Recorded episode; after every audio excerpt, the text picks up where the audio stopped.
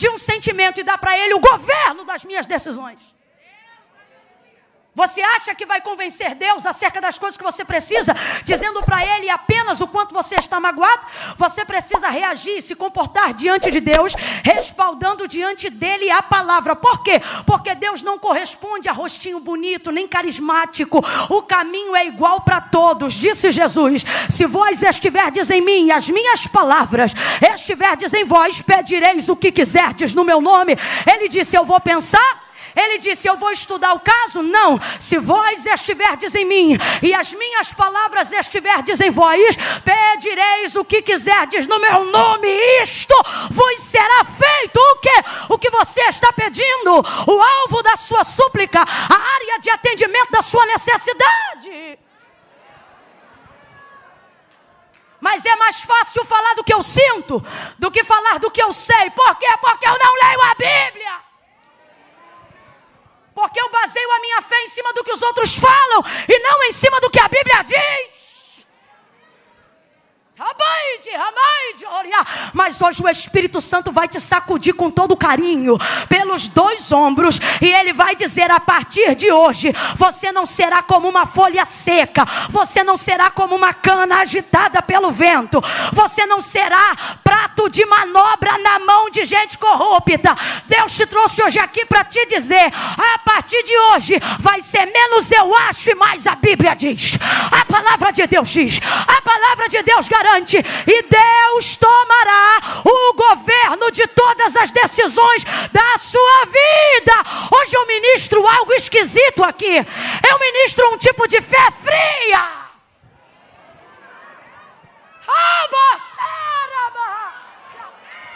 Um tipo de fé fria, a fé da tsunamita, por exemplo.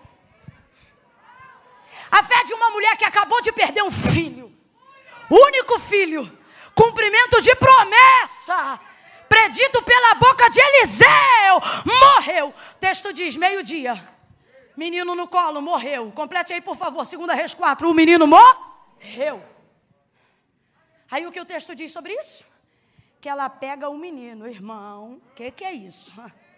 Filho único Pega o moleque, que a gente acredita já ter aí quase encabeçando 12 anos de idade, porque é o período de idade de quem já pode sair de casa para ver o que o pai está fazendo no campo, no comércio, na empresa, seja lá onde for que ele trabalhasse. Pega o menino no colo, já é estranho uma mulher pegar um menino desse tamanho no colo. Pega o menino no colo, sobe as escadas, porque o texto diz que o quarto de Eliseu ficava no pavimento superior. Ah, quem está conseguindo imaginar a cena? O moleque está morto. Ela viu que não tem mais vida nele. Quando não tem vida no alvo daquilo que eu quero que viva, para Deus não tem problema. Sabe por quê? Porque Ele não depende da fé que você coloca nas pessoas ou que as pessoas colocam em você. Ele só depende da fé que você decidiu colocar nele.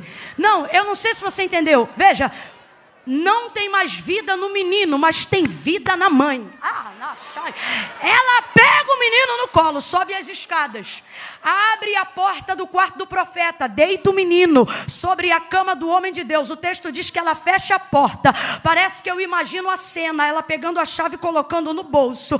Desce ela as escadas, murcha a barriga e estufa o peito.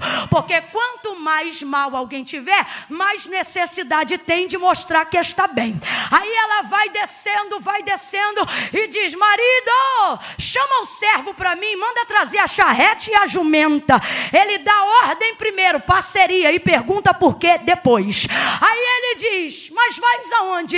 Ela diz: Eu vou ao encontro do homem de Deus. Ela sabia que ele estava no Carmelo, aonde preservava o mesmo costume do seu mentor Elias, que orava com a cabeça entre os joelhos. Oh, quanta gente perdendo o costume dos joelhos. Deixa isso para outro dia dia. Aí ela pega a charrete, ela pega o moço, de prof, do, o moço da casa, o servo, e ela diz assim para ele: guia, anda e não para. Olha a frieza dessa mulher. Olha isso. Guia, anda e não para, senão quando eu te disser duas verdades.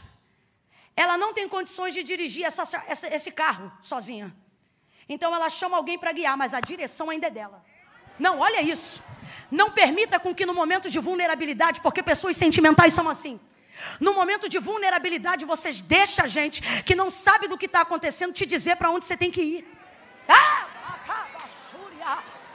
Por isso que você precisa ter conhecimento do que Deus tem ao seu respeito. Por quê? Porque na hora de um momento onde você estiver desesperado, na hora de um momento em que você estiver angustiado, você saberá para onde ir, mesmo quando não puder guiar-se até lá. Ela diz para ele: guia, anda e não para. Sabe o que ele está dizendo? Quem vai dirigir é você, mas a direção é minha. Você vai para onde eu estiver dizendo para você ir. E para onde ela vai? Ela vai ao encontro de Eliseu. Porque já tem ali pelo menos 15 anos de amizade e de relacionamento, no mínimo, jogando por baixo, desde o primeiro dia que ele entrou, até agora que o menino é crescido. E como ela faz isso, irmãos? Porque ela está indo em direção ao Carmelo, onde está o profeta Eliseu. Deus falou comigo isso. Deus disse assim para mim: ela sabe quem ele é, sabe aonde ele está e sabe o que ele pode fazer. Quando você sabe quem é Deus, e agora eu estou falando para você,